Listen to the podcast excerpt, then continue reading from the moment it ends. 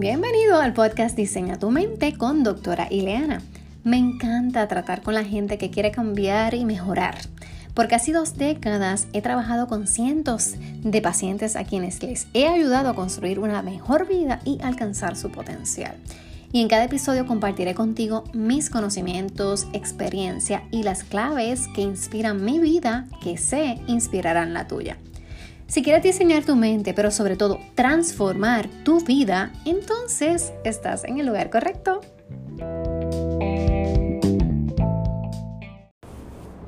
Hoy te comparto el caso de un paciente que no quería ponerse viejo y para efectos de proteger la confidencialidad de él y de su esposa voy a estar dándote unos nombres que no son los reales. Así que vamos a estar hablando acerca de un supuesto Juan y una supuesta Clara. Así que en una ocasión yo recibí una llamada de Clara, quien para ese entonces tenía 70 años de edad y me estaba llamando porque ella había estado leyendo sobre depresión y entendía que su esposo parece estar pasando por una depresión porque eh, últimamente él estaba bien cansado, él no podía dormir, se pasaba ya a las 3 de la mañana caminando por toda la casa, ya no era cariñoso con ella, a menudo le estaba irritado ya había perdido el interés en continuar jugando dominos y salir, ¿verdad?, a encontrarse con algunos amigos. Y de hecho, el médico le había hecho un chequeo anual y había salido todo, todo bien. Y él, Juan, había comentado cuando salieron de ese médico que estaba odiando hacerse viejo porque cada día se sentía con menos deseo de, de tener ánimo. Entonces, pues luego que ella me llama, yo le pido que por favor me pase el teléfono a Juan. Y él de una forma bastante hostil me dijo que no lo tomara personal, pero que él no creía mucho en los doctores de la mente.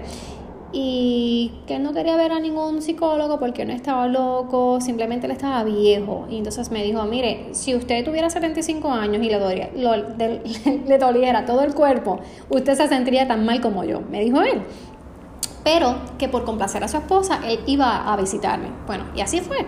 Él llegó ese día y pues tan pronto llega él con, Clara a la sala de espera, pues yo trato de, de mirarlo a los dos y me doy cuenta la diferencia en que Clara, su esposa, había llegado muy bien vestida, combinada, maquillada, me recibió con una gran sonrisa y unos ojos bien brillosos. Sin embargo, él estaba sentado en la silla, casi acostado en la silla de espera, con los ojos como hundidos, se veía una barba sin cuidar. Él estaba bien vestido, pero tenía un aspecto triste y se levantó algo medio soñoliento y también irritable. Me dio la mano, bueno, aquí estoy, doctora, aquí me tiene, por casi una hora y ya, y me voy.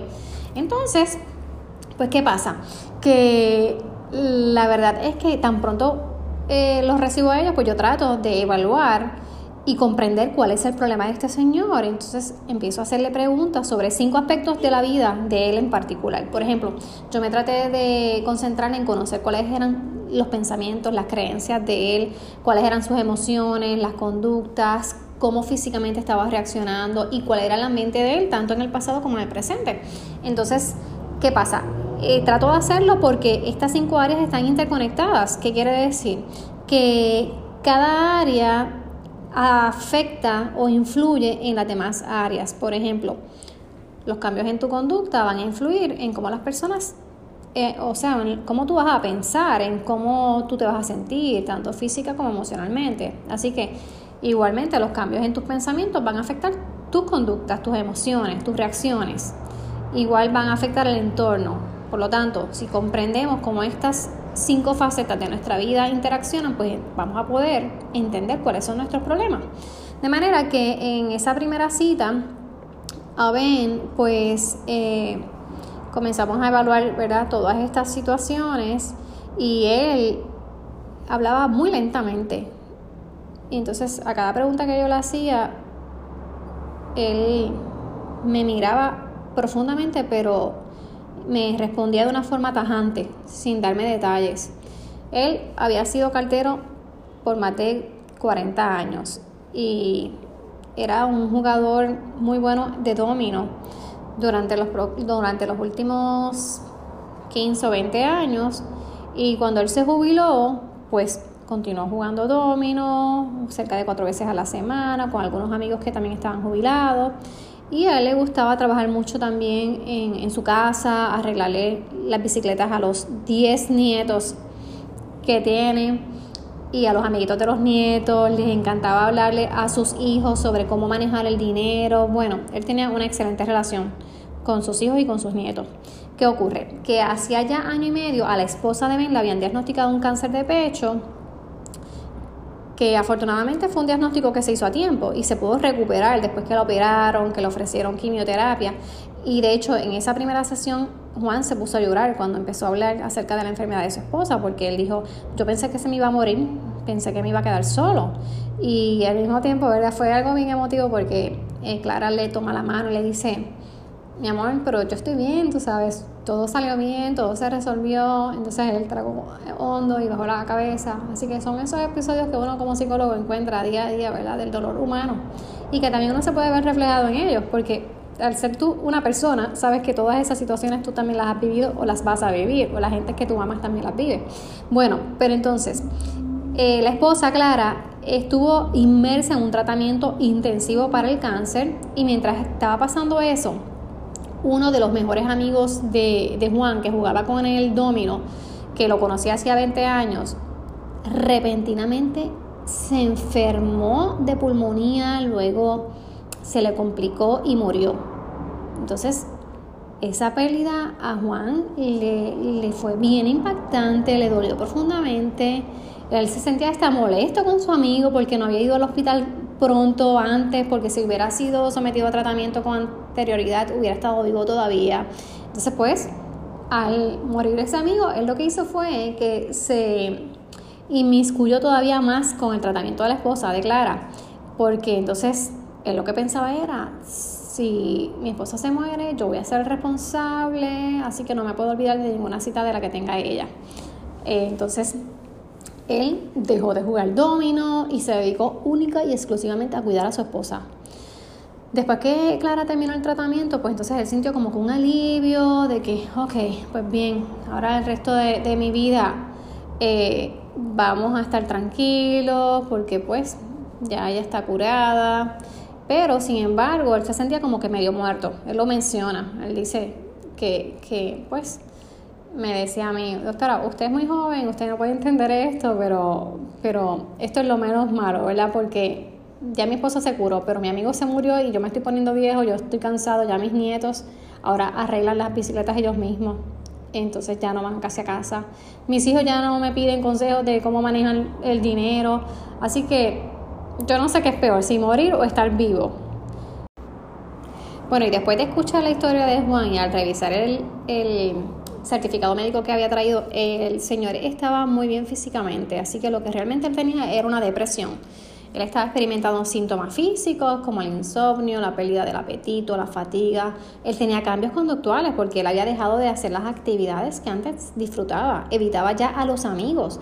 Él tenía cambios en el estado de ánimo. Por ejemplo, él tenía tristeza, irritabilidad, culpa y un estilo de pensamiento que era negativo, que era autocrítico, que era pesimista. Bueno, consecuente con la depresión. Así que como es frecuente en el caso de la depresión, pues Juan estaba experimentando un buen número de pérdidas y periodos de estrés en los dos o tres años previos. Por ejemplo, el cáncer de la esposa, la muerte inesperada del amigo, el hecho de que sus hijos y sus nietos le necesitaban menos, así que tenía una percepción de que ya ellos no lo necesitaban. De manera que lo que tratamos de hacer en este tipo de casos es que él pueda entender de que cada una de esas cinco áreas que te mencioné al principio estaban conectadas con unas con otras. O sea que si empezábamos a hacer cambios por poquitos y menores y pequeños que fueran, íbamos a seguir impactando las demás áreas. O sea que él empezó a entender de que sus pensamientos, sus emociones, sus conductas, sus reacciones físicas y el ambiente estaban interconectados que si hacíamos pequeños cambios en una área, esa área iba a impactar las demás. De manera que, aunque sí estábamos entendiendo de que la vejez traía unos cambios eh, en el aspecto, digamos, físico, en el aspecto de vivencia, pero también si hacíamos unos pequeños cambios, nosotros podíamos comenzar a sentirnos mejor. De manera que él empezó a comprenderlo, a comprenderlo, de que los pequeños cambios le iban a ayudar a, mejorar su estado de ánimo. Y él decidió continuar en sesiones de terapia. Y así fue. Así que Aquí te estoy compartiendo el caso de una persona que no quería ponerse vieja porque estaba asociando la vejez con el perder muchas cosas, perder personas físicas, llegar a la muerte, tener cansancio y a la misma vez no sentirse útil. Y esto es algo bien, bien normal. Así que puede ser que tú conozcas a alguien o que tengas a alguien bien cercano a ti que le esté sucediendo esto. Y naturalmente todo esto, si no se trata, pues conduce a una depresión que complica todo el panorama. De manera que buscar ayuda siempre a tiempo es nuestra mejor alternativa.